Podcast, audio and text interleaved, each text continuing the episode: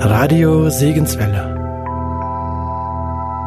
Liebe Zuhörer, ich grüße Sie ganz herzlich zu unserer Themensendung. Heute und in den nächsten zwei Tagen hören Sie von Dieter Borchmann das Thema Heiligung. Wir wünschen Ihnen Gottes Segen beim Zuhören.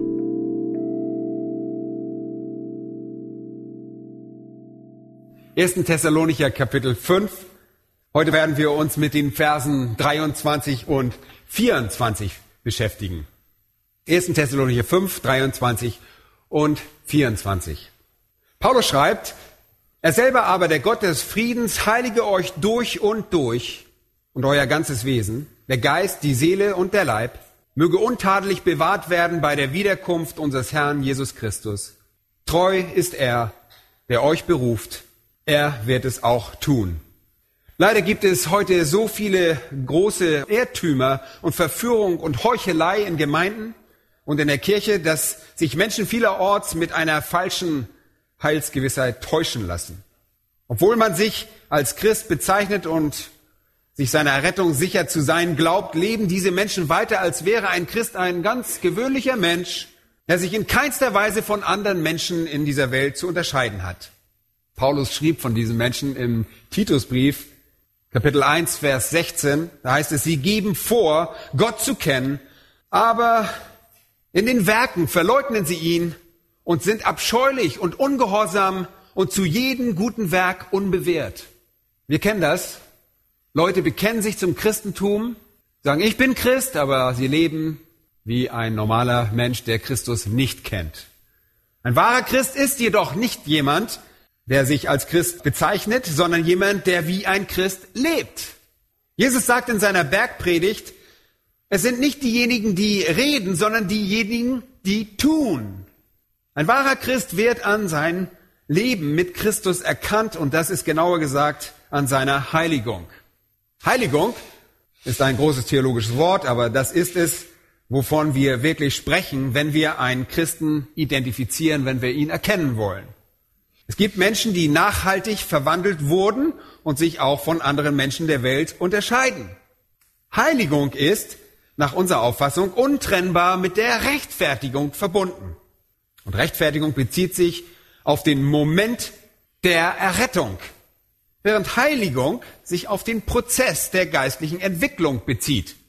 Und wir glauben, dass Rechtfertigung und Heiligung nicht voneinander getrennt werden können, so dass diejenigen, die wirklich gerechtfertigt worden sind, also wirklich geheiligt worden sind und wirklich gerettet worden sind, auch so leben. Diejenigen, die die Errettung erlebt haben, befinden sich in einem geistlichen Prozess. Und das zeigt sich in ihrem Leben. Die Frage der Heiligung ist also von einer zentralen Bedeutung im christlichen Leben. Das Wissen darum scheint selbst in den evangelikalen Lagern der Gemeinden heute verloren gegangen zu sein. Der Apostel Paulus wusste das auf jeden Fall, was es bedeutet. Er wusste, dass die Heiligung von zentraler Bedeutung für das christliche Leben und die Erfahrung der Christen ist. Und deshalb ist sein Gebet im Prinzip eine Art von Segensgebet am Ende dieser Epistel. Und dieses Gebet ist, dass der Gott des Friedens selbst euch heiligen möge. Damit werden wir in das Thema der Heiligung eingeführt. Ob ihr es glaubt oder nicht, diese beiden einfachen Verse lehren uns sehr viel über die Heiligung und wir werden versuchen, in der eingeschränkten Zeit, in der beschränkten Zeit, die wir heute haben, so viel wie möglich herauszuholen. Aber ich möchte, dass ihr mit mir eine kurze Studie zur Heiligung durchführt. Lasst uns bei Punkt 1 beginnen, das Wesen der Heiligung. Wenn wir darüber reden, geheiligt zu werden, wenn wir über ausgeprägte Hingabe reden, wovon reden wir dann wirklich? Was ist diese Heiligung? Was bedeutet es? Nun schaut euch einmal Vers 23 an beachtet bitte das Wort heiligen. Hier ist ein Verb. Es ist ein Verb. Es definiert eine Handlung, eine Aktivität, ein Prozess, ein Fortschritt. Und in manchen Übersetzungen ist das kleine Wörtchen möge enthalten, also möge Gott euch heiligen. Später in diesem Vers lesen wir, möge euer Geist und Seele und Leib untadelig bewahrt werden. Dieses kleine Wort möge führt uns in die griechische Sprache zu einer griechischen Form, zu einer Form von Verben, die optativ genannt wird. Das bedeutet, sie drücken einfach einen Wunsch aus. Ein Wunsch oder ein Gebet. Hier finden wir also den Wunsch von Paulus für die Gläubigen in Thessalonich und für alle Gläubigen. Ein Wunsch, der durch ein Gebet, ein Gebetswunsch ausgedrückt wird. Möge Gott euch heiligen. Und so gab er uns eine Einführung zu dem Anliegen, das auf ihm lastete, nämlich, dass Gläubige geheiligt werden mögen, dass sie sich in einem Prozess der Heiligung befinden mögen. Nun, das Wort, das hier für Heiligen verwendet wird, ist ein weit verbreitetes Verb, hagiazo. Es wird mehrere Male im Neuen Testament verwendet, einfach aus dem Grund, weil es ein sehr weit verbreitetes und elementares Prinzip des christlichen Lebens ist. Es gibt auch Formen davon, die als Substantiv erscheinen. In seiner Form als Substantiv hagios wird es in der Regel selbst als heilig, als ein Adjektiv übersetzt.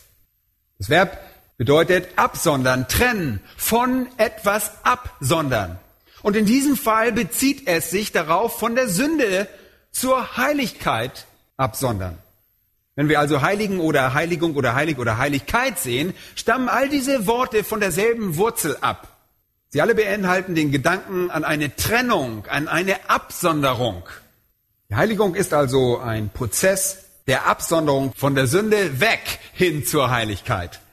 Es ist so, als hätte man auf der einen Seite die Sünde und auf der anderen Seite Heiligkeit und bewege sich progressiv von der Sünde auf die Heiligkeit zu.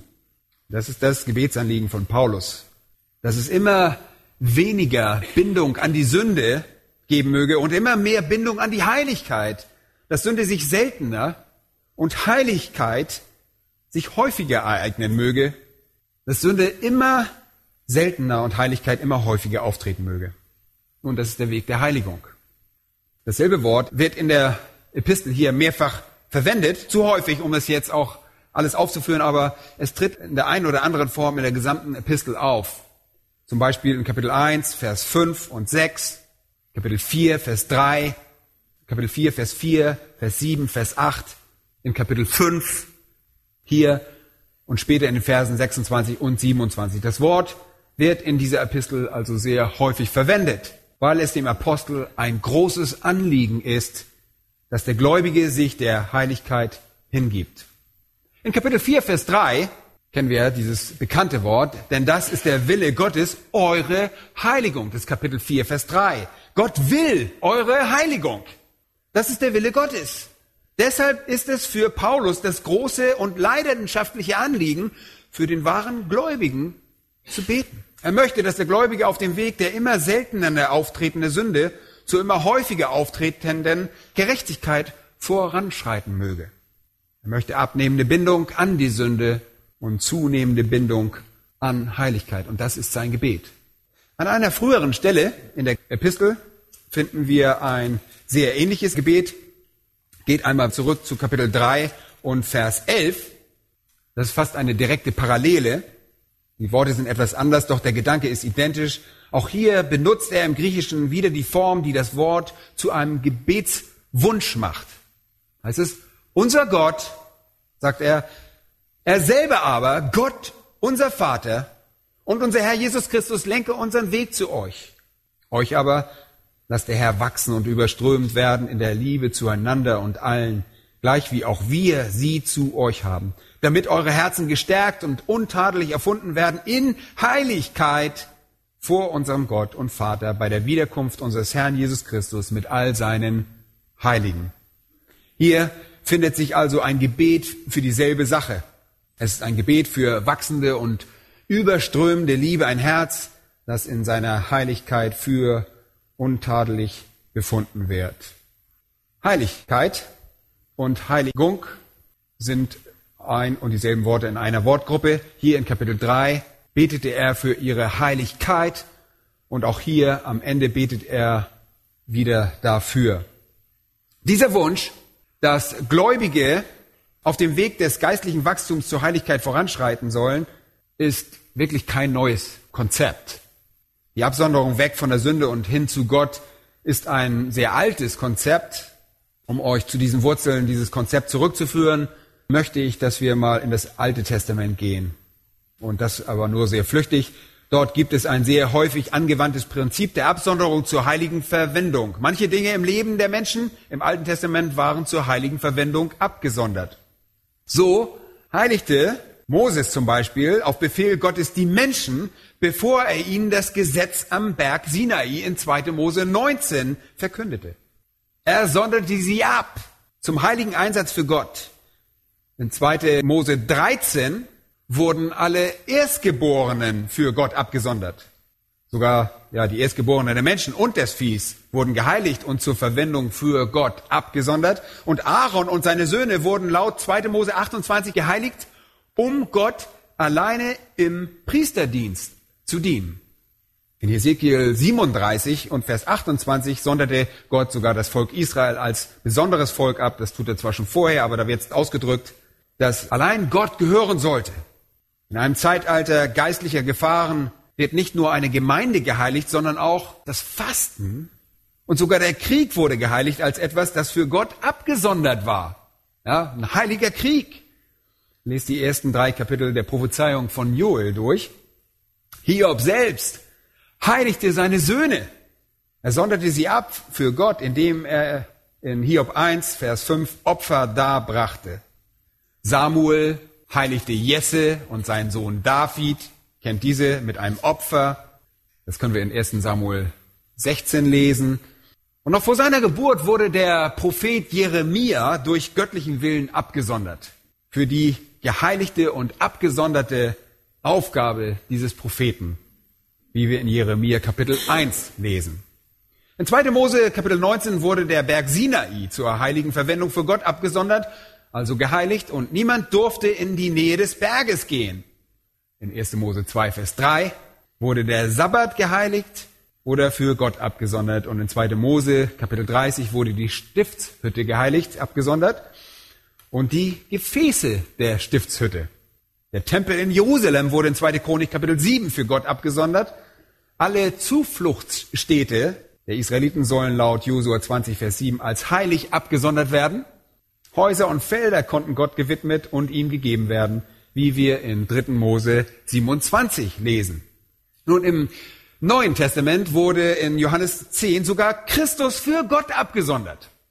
Als Paulus in 1. Timotheus Kapitel 4 an diesen schreibt, sagt er, denn alles, was Gott geschaffen hat, wird geheiligt durch Gottes Wort und Gebet. Es ist für Gott abgesondert. Dieses Konzept, etwas für Gott abzusondern, ist also ein sehr altes Konzept. Und so kommen wir jetzt zum christlichen Leben und zum selben Konzept. Gott sagt, okay, ich habe euch also erlöst. Ich habe euch gekauft. Ich habe einen Preis für euch bezahlt. Ich habe euch erlöst und jetzt gehört ihr zu mir. Sondert euch für mich ab. Deshalb sagt Paulus in Römer 6, ihr seid nicht länger Sklaven der Sünde, ihr seid vielmehr Diener Gottes. Ihr seid seine Sklaven. Deshalb gebt nicht länger eure Glieder der Sünde hin als Werkzeuge der Ungerechtigkeit, sondern gebt eure Glieder als Werkzeuge der Heiligkeit hin. Gott hat euch erkauft und er will euch für seine Zwecke absondern.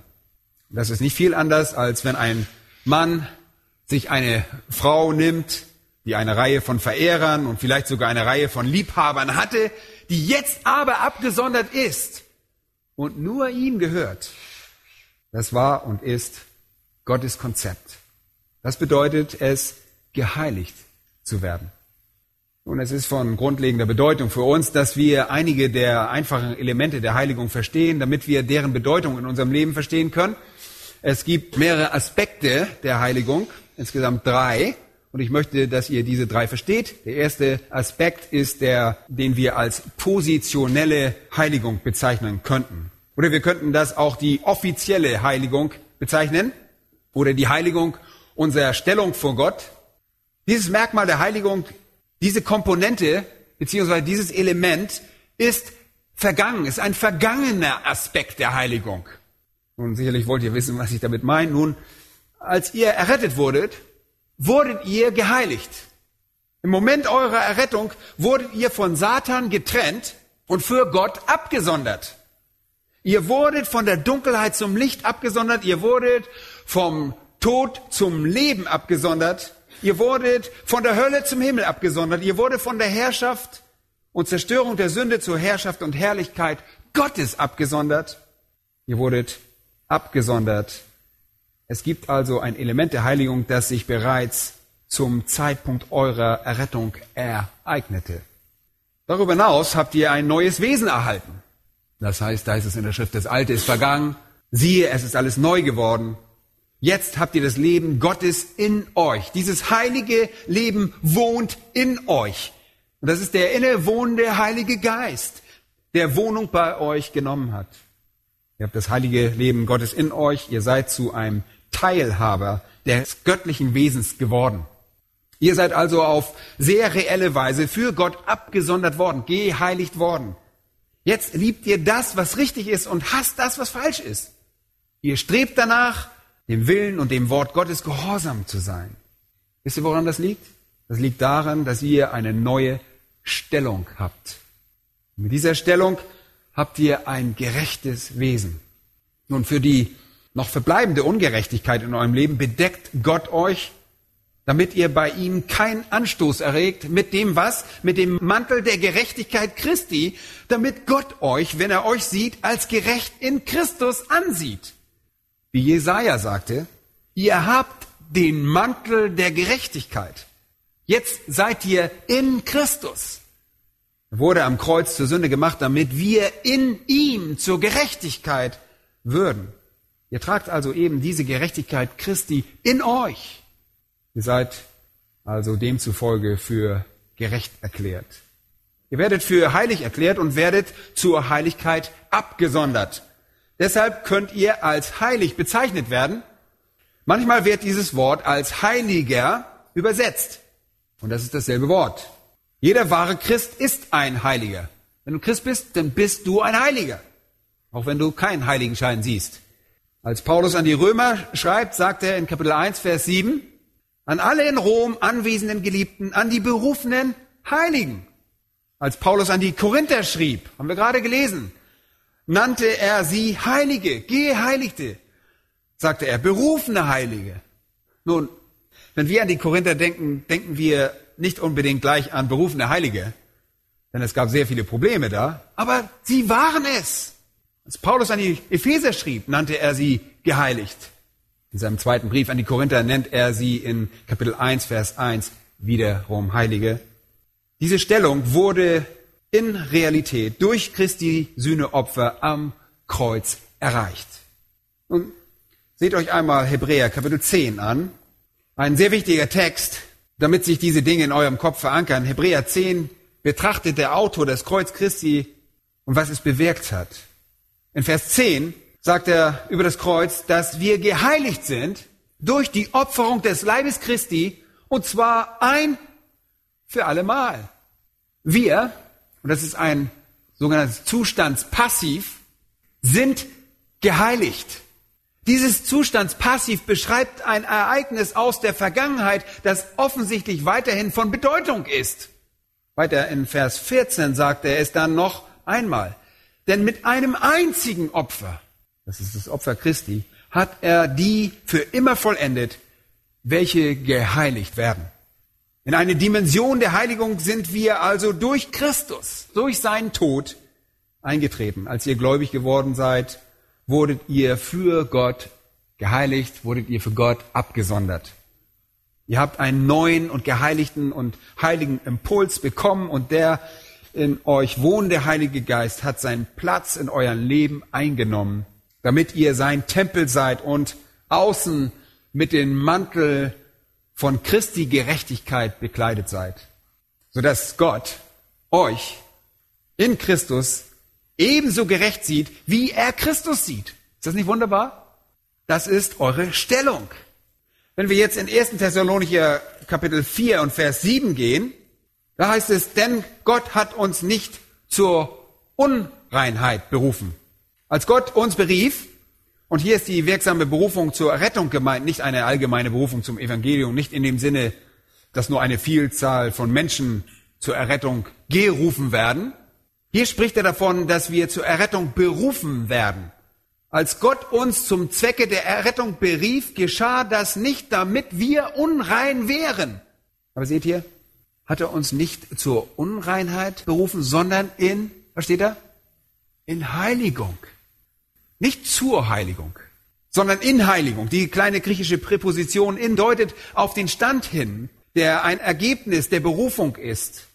Es deutet auf den Stand hin, der ein Ergebnis der Berufung ist und auf die Sphäre, in der wir jetzt leben.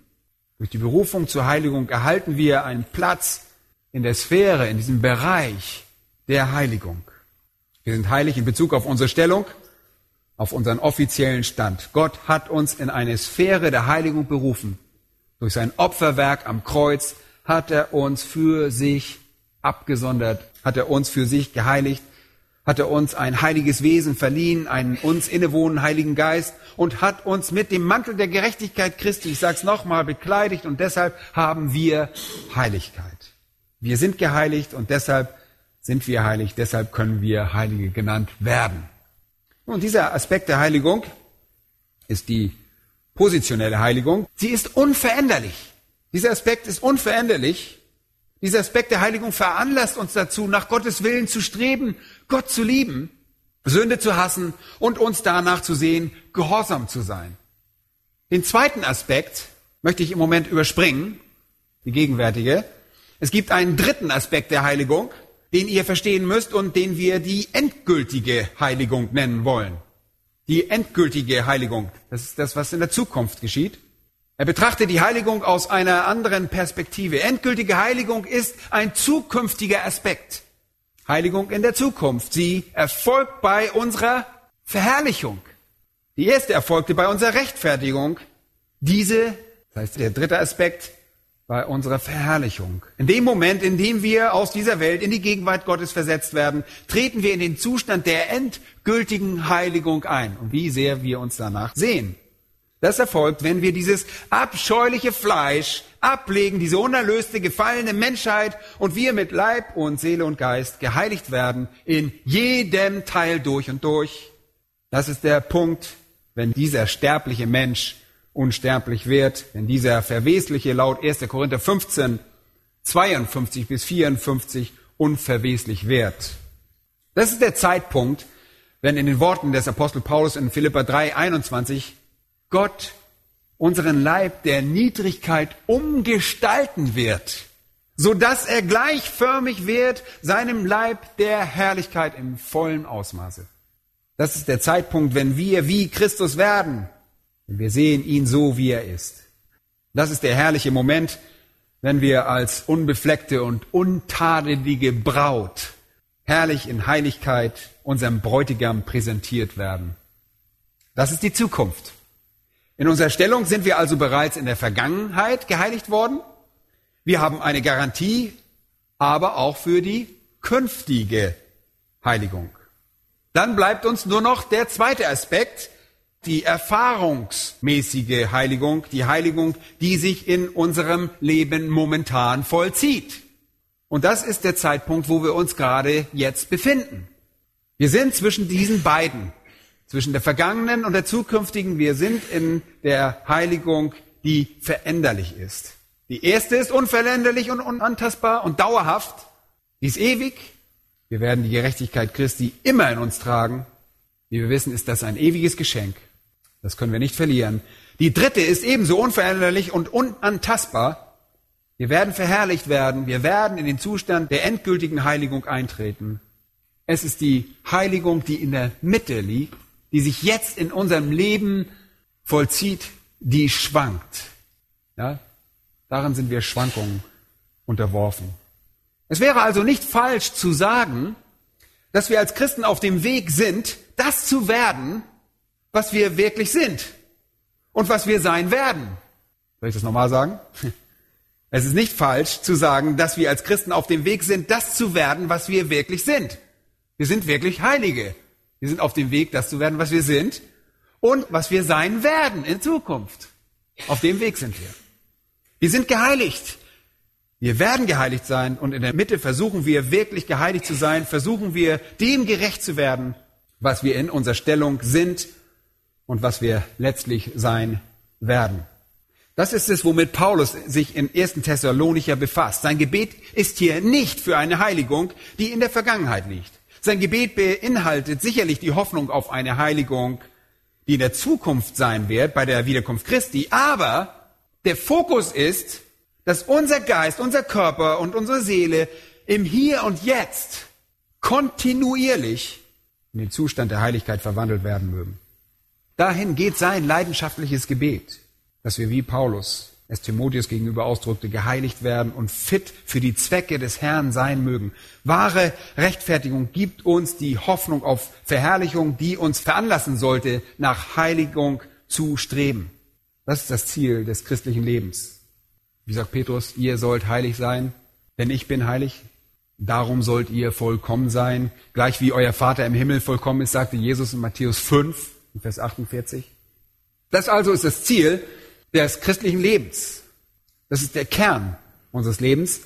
Wir befinden uns in diesem Prozess zwischen vergangener Heiligung und künftiger Heiligung, in dem wir geheiligt werden. Das heißt, wir begehen immer weniger Sünden und werden zunehmend heiliger. Die Definition des großen puritanischen Autors Thomas Watson ist sehr schön. In seiner Theologie His Body of Divinity sagte er Folgendes über Heiligung, Zitat, Sie ist ein Prinzip der Gnade, die rettend errungen wurde, wonach das Herz heilig wird und Gottes eigenem Herzen gleichgemacht wird. Eine geheiligte Person trägt nicht nur Gottes Namen, sondern ist auch sein Ebenbild. Zitat Ende. Viele beanspruchen den Namen für sich, nennen sich Christen, aber entsprechen nicht dem Ebenbild Gottes. Paulus kann Christen also trotz ihres mangelnden heiligen Verhaltens als heilige und heilig bezeichnen, einfach aufgrund dessen, was sie in Christus sind, aufgrund dessen, was sie im neuen Wesen besitzen und aufgrund dessen, was sie in der Herrlichkeit künftig sein werden. Und dann beruft er sie auf der Grundlage all dessen, was Gott getan hat, um den Charakter der Heiligkeit in ihrem Leben zunehmend zu offenbaren. Nun, wir wollen zu einem zweiten Punkt kommen in unserem Text hier. Wir haben das Wesen der Heiligung betrachtet. Lasst uns jetzt die Quelle der Heiligung betrachten, die Quelle in Vers 23. Er selber aber, der Gott des Friedens, heilige euch. Es ist nicht allzu schwierig herauszufinden, was die Quelle ist. Die Quelle ist der Gott des Friedens. Er ist die Quelle, die Stärke und die Kraft für die Heiligung.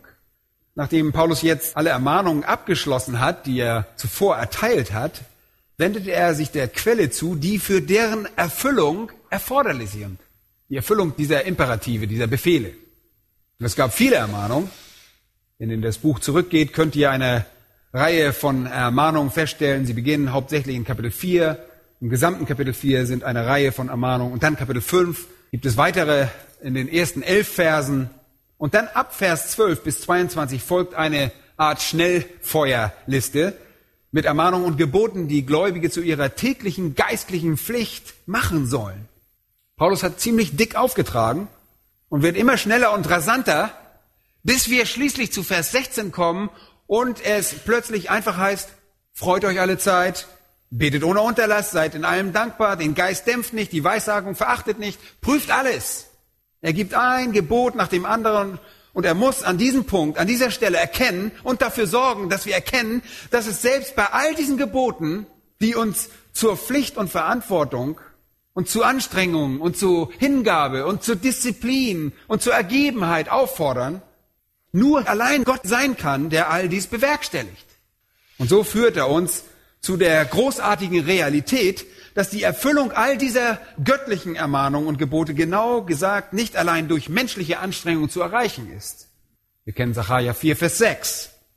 Es gibt uns auch dieses großartige Prinzip wieder, nicht durch Macht und nicht durch Kraft, sondern durch meinen Geist, spricht der Herr. 1. Korinther 2 sagt Paulus in den Versen 4 und 5, als ich zu euch kam, um euch zu verkünden, predigte ich nicht menschliche Weisheit, sondern die Wahrheit Gottes. Ich predigte euch nicht nur die Wahrheit Gottes, sondern ich war abhängig von der Kraft Gottes, sagt er. Er sagt, ich wollte, dass euer Glauben nicht auf Menschenweisheit beruht, sondern auf Gottes Kraft. Er bemühte sich nach besten Kräften. Niemand würde die Bemühungen von Paulus in Frage stellen. Niemand würde seine Sorgfalt in Frage stellen, seine harte Arbeit, seine Disziplin und seine Hingabe. Aber er wusste, dass es immer noch wessen Werk war? Es war Gottes Werk. Paulus sagt in Kolosser Kapitel 1, dieser wunderbaren Schriftstelle, dafür arbeite und ringe ich, auch bis an den Rand der Erschöpfung. Ich quäle mich, aber ich tue es gemäß seiner wirksamen Kraft, die in mir wirkt mit Macht. Nun, es gibt immer diese Symbiose des Christen, der maximale Leistung erbringt und gleichzeitig alles Lob Gott dafür gibt, dessen Kraft alleine heiligen kann. Keine menschliche Bemühungen können heiligen. Ich meine, das ist uns hoffentlich klar. Und dennoch erfordert es rätselhafterweise alles, was wir haben. Es ist ein fabelhaftes und gleichzeitig fantastisches Prinzip. Paulus sagt in Epheser 3, dem aber, der weit über die Maßen mehr zu tun vermag, als wir bitten und verstehen, gemäß der Kraft, die in uns wirkt. Es ist seine Kraft, aber sie ist in uns. Und so ist die Heiligung das Werk Gottes in uns und durch uns. Nun, hier wird er der Gott des Friedens genannt. Er wird viele Male Gott des Friedens genannt. Römer 15, 33, Römer 16, 20 und Philippa 4, 9. Auch in Hebräer 13, Vers 20. Könnt auch 1. Äh, Korinther 14, 33 prüfen, wo er als Gott des Friedens und nicht der Unordnung bezeichnet wird. Auch in 2. Korinther 13, Vers 11. Warum wird Gott so oft Gott des Friedens genannt? Weil Frieden das beste Wort ist, um das Werk seines Evangeliums zusammenzufassen. Der Gott des Friedens, das ist Gott, der durch das Blut des Kreuzes Christi Frieden brachte, der Gott, der Frieden mit den Sündern schloss. Das fasst es am allerbesten zusammen. Deshalb wird auch das Evangelium das Evangelium des Friedens genannt. Der Gott des Friedens also nicht irgendein Seelenfrieden ist hier angesprochen, sondern der Gott, der Erlösung gebracht hat, der rettende Gott, der rechtfertigende Gott, der Gott, der uns die Erlösung gebracht hat, die Erlösung, die heiligt. Die Gesamtheit des Segens durch das Evangelium lässt sich am besten durch das Wort Eirene, das griechische Wort Frieden, ausdrücken. Der Gott, der durch Christus Frieden gebracht hat, der Gott, der Gerechtigkeit gebracht hat, ist der Gott, der Heiligung gebracht hat. Und deshalb sagt Paulus, sieh, ich bete zu dir, Gott, dass du diese Menschen heiligen wirst. Du, der Gott, der den Prozess der Heiligung herbeigeführt hast, welcher untrennbar ist mit der Rettung, verknüpft ist, tue es. Er bittet ihn. Die Art von radikale Heiligung, die Gott fordert, macht Gott sogar erforderlich. Versteht ihr das? Die Art von radikaler Heiligung, die Gott fordert, macht Gott selbst erforderlich. Ohne ihn keine Chance. Werden wir ausgeliefert. Wie macht Gott das? Nun, in Johannes 17, Vers 17 sagt Jesus, heilige sie in deiner Wahrheit, betet er zu seinem Vater, dein Wort ist Wahrheit. Wenn der Vater uns also heiligt, wird er es durch das Wort tun. In 1. Petrus 5, Vers 10 lesen wir, dass er dazu Leiden und Versuchungen einsetzt. So macht er uns vollkommen und gründet uns. Gott nimmt also das Wort und die Lebensumstände und ermächtigt sie in uns, damit wir auf dem Weg der Heiligung voranschreiten. Und er tut es. Seht euch das an. Er selbst. Er selbst heißt es hier. Ich bin so froh, dass es hier diese Worte er selbst gibt. Ja? Das ist ein sehr kraftvolles Pronomen hier an dieser Stelle. Er selbst. Es ist nicht so, als ob dort oben irgendjemand sagt, hey, irgendjemand soll sich darum kümmern. Gott sagt nicht, hey, kümmert sich mal irgendjemand um eure Heiligung. Er delegiert diese Aufgabe nicht. Findet er sich toll? Er macht es selbst. Gott delegiert den Prozess der Heiligung nicht. Er übernimmt ihn selbst. Das geschieht nicht durch einen Beschluss, sondern durch seine eigene Handlung. Er ist an euren, an meinem Leben beteiligt. Er sagt nicht, möge der Gott des Friedens einen Engel senden, die an euch arbeiten. Nein.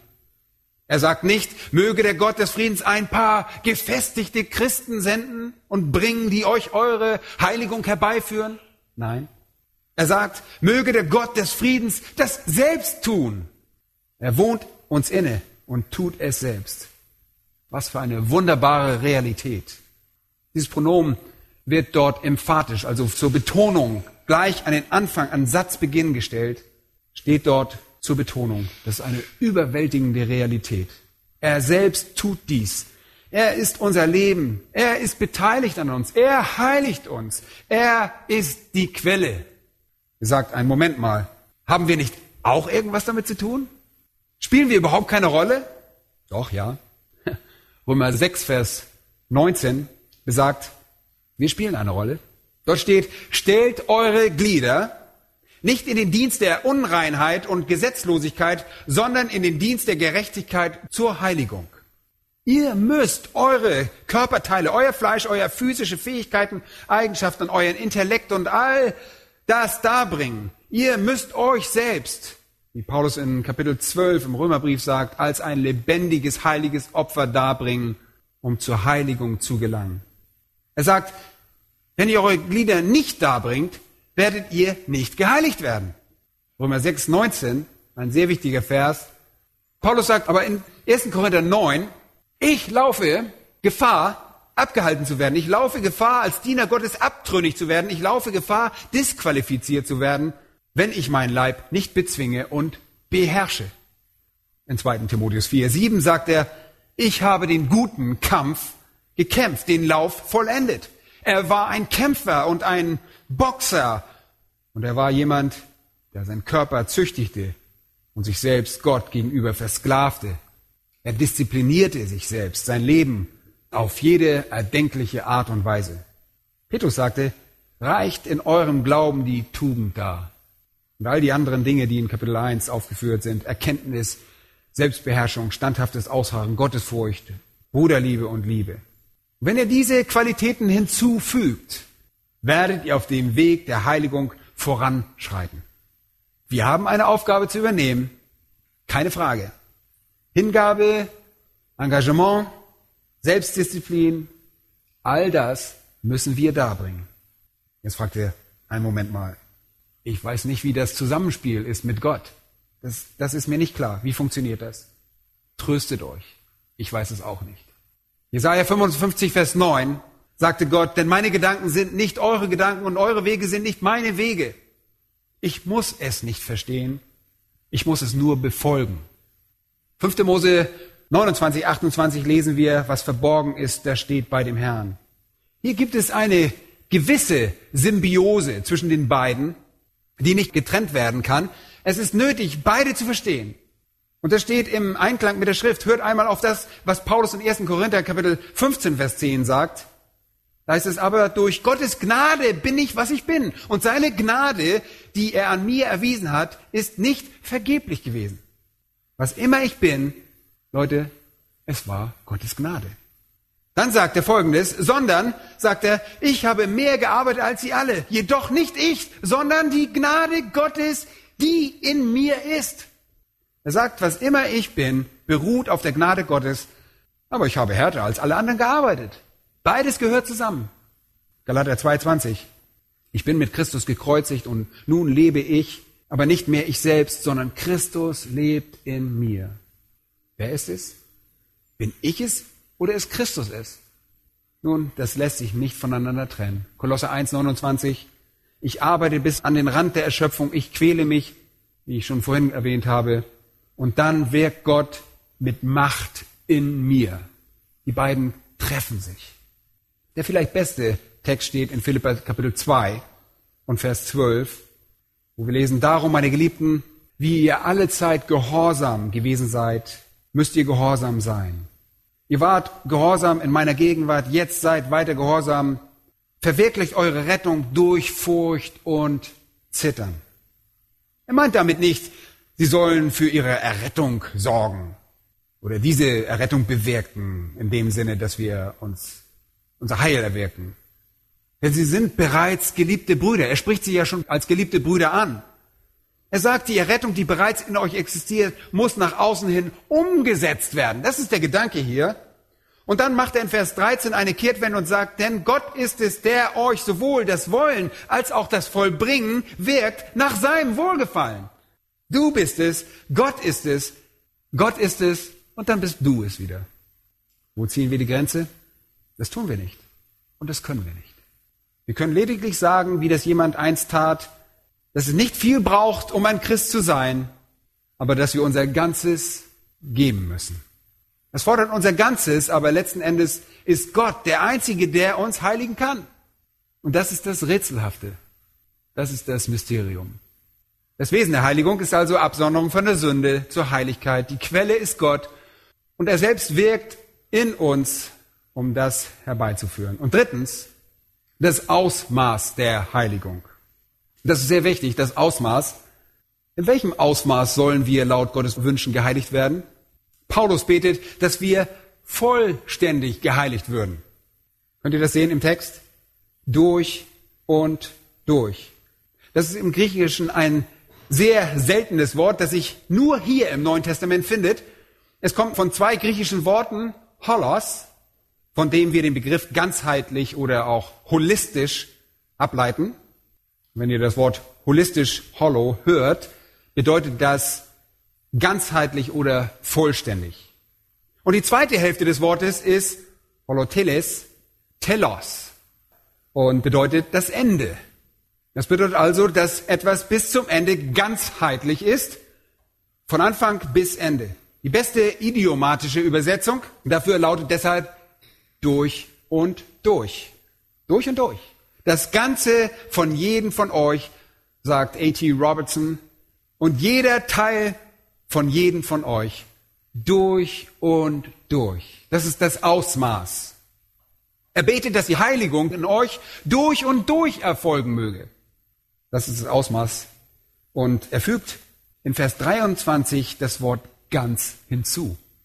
Wieder sagt er, euer ganzes Wesen, der Geist, Seele, die Seele und der Leib möge untadelig bewahrt werden. Das ist ein anderes Wort, Holokleros, was intakt, unbeschädigt, ganz vollkommen bedeutet. Diese beiden Worte ganz und vollkommen bedeuten einfach, dass das Ausmaß der Heiligung, die vollständige, unbeschädigte, vollkommene Heiligung durch und durch ist. Kein Teil eures Lebens soll unheilig bleiben, kein bisschen davon. Ihr sollt unbefleckt sein. Erinnert ihr euch, wie Christus in Epheser 5 die Gemeinde unbefleckt darstellen will? Erinnert ihr euch, wie Paulus in 2. Korinther 11 Christus eine keusche Jungfrau zuführen möchte? Wir werden aufgefordert, ein durch und durch heiliges Leben zu führen. Kein Teil des Lebens eines Christen sollte in der Hingabe zur Heiligkeit ausgelassen werden. Gott ist nicht tolerant gegenüber irgendwelchen Nischen des Lebens, an denen wir festhalten. Das Gebet lautet, dass die Heiligung sich auf jeden Teil der Person erstrecken möge, so dass kein Teil davon unberührt bleibt. Paulus sagte in Philippa 3,13, ich habe das noch nicht erlangt, aber ich strecke mich danach aus. Ich strecke mich nach dem Ziel für den Preis. Was ist das Ziel? Das Ziel ist Perfektion. Das Ziel ist der Preis. Der Preis ist Christus Ähnlichkeit. Ich bewege mich in jedem Bereich meines Lebens in diese Richtung. Also, das Wesen der Heiligung ist Absonderung von der Sünde zur Heiligkeit. Die Quelle der Heiligung ist Gott, der Gott des Friedens. Das Ausmaß der Heiligung ist durch und durch. Und viertens sind die Komponenten der Heiligung die Komponenten, die Bestandteile der Heiligung sind eine Vertiefung von Punkt 3.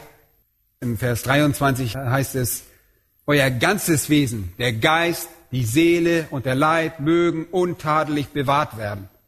Hier wird der spezifische Gedanke von Vollständigkeit und komplett aufgegriffen und ein wenig genauer ausgeführt.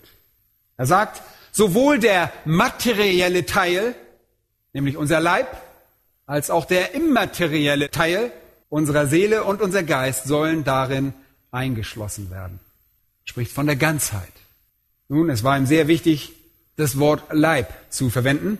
Und ich glaube, dass hier wahrscheinlich der Schwerpunkt dieses Verses liegt. Wenn der Heilige Geist ihm eine Gelegenheit dazu gegeben hätte, hätte er das Wort Leib wahrscheinlich unterstrichen. Der Leib wurde in der griechischen Kultur, in der er schrieb und lebte, gering geachtet. Der philosophische Dualismus war zur der Ansicht gelangt, dass der innere Mensch, der immaterielle Teil des Menschen gut ist und der Leib beziehungsweise das Fleisch schlecht ist. Der Leib ist ohne Konsequenz, er ist bedeutungslos, er lässt sich nicht ändern, er ist das Gefängnis, aus dem die Seele befreit werden muss, er bedeutet nichts. Mach dir keine Sorgen über deinen Leib. Verschwende kein Gedenken daran. Und diese Philosophie war sehr weit verbreitet. Und deshalb war es sehr einfach für Menschen zu sagen, ich habe oft erhabene Gedanken und Ideale. Und ich lasse mein Leib tun, was immer er will. Ist ja sowieso nicht von Bedeutung. Aus philosophischer Sicht wäre das ein sehr bequemer Weg zur Sittenlosigkeit. Übrigens wurde das sogar im Christentum ausprobiert. Ein Pastor sagte einmal, da der Leib das Fleisch ist und das Fleisch erst bei der Verherrlichung erlöst wird, braucht ihr euch keine Gedanken darüber machen, was euer Fleisch tut. Toller Pastor. Mit solchen und ähnlichen Aussagen wird sämtliche Schuld für Sünde und sämtliche Gemeindezucht eliminiert, denn wenn es nur das Fleisch ist, wie können wir das nicht erlöste Fleisch bestrafen? Tja, wenn es nicht erlöst ist. So mancher hat heute also das gesamte Konzept des philosophischen Dualismus geschluckt. Das ist überhaupt kein unüblicher Standpunkt bei Menschen mehr. Vielleicht nicht philosophisch gesehen, aber moralisch. Wenn solche Menschen erhabene Gedanken über Gott haben wollen, aber nach ihren eigenen Gutdünken leben, dann ist das letztlich genau so. Das entsprach also durchaus der Kultur zu der Zeit von Paulus. Wenn man den Menschen dazu bringen könnte, zu glauben, dass der Leib keine Konsequenzen hatte, dann könnte man ihn alles machen lassen, was er will und allen Leidenschaften frönen. Paulus sagt hier also, seht, diese Heiligung durch und durch soll sich auf jeden einzelnen Teil von euch erstrecken, einschließlich eures Leibes.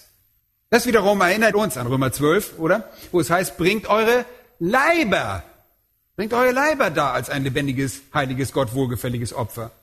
Sie, die Leiber, sollen auch geheiligt werden. Der Leib ebenso wie der Rest. Was? Was sagt er? Nun, Paulus sagt, 1. Korinther 6, wisst ihr nicht, dass euer Leib ein Tempel des in euch wohnenden Heiligen Geistes ist, den ihr von Gott empfangen habt und dass ihr nicht euch selbst gehört? Ihr seid teuer erkauft und darum verherrlicht Gott in eurem Leib und in eurem Geist. Hier werden auch beide Bestandteile angesprochen. Er spricht also über den Leib. Das ist ein Teil davon, die sich im Leben vollziehende Heiligung erstreckt sich aber auf jeden Teil eures Lebens. Zudem aber auch auf eure Seele und euren Geist. Und das ist der immaterielle Teil von euch. Und den werden wir, meine Lieben, beim nächsten Mal uns ansehen. Und an dieser Stelle werden wir weitermachen und sehen uns an, wie die Heiligung sich auf die immaterielle Seite des Menschen erstreckt. Und hier hören wir auf. Lasst uns zusammen beten. Radio Segenswelle.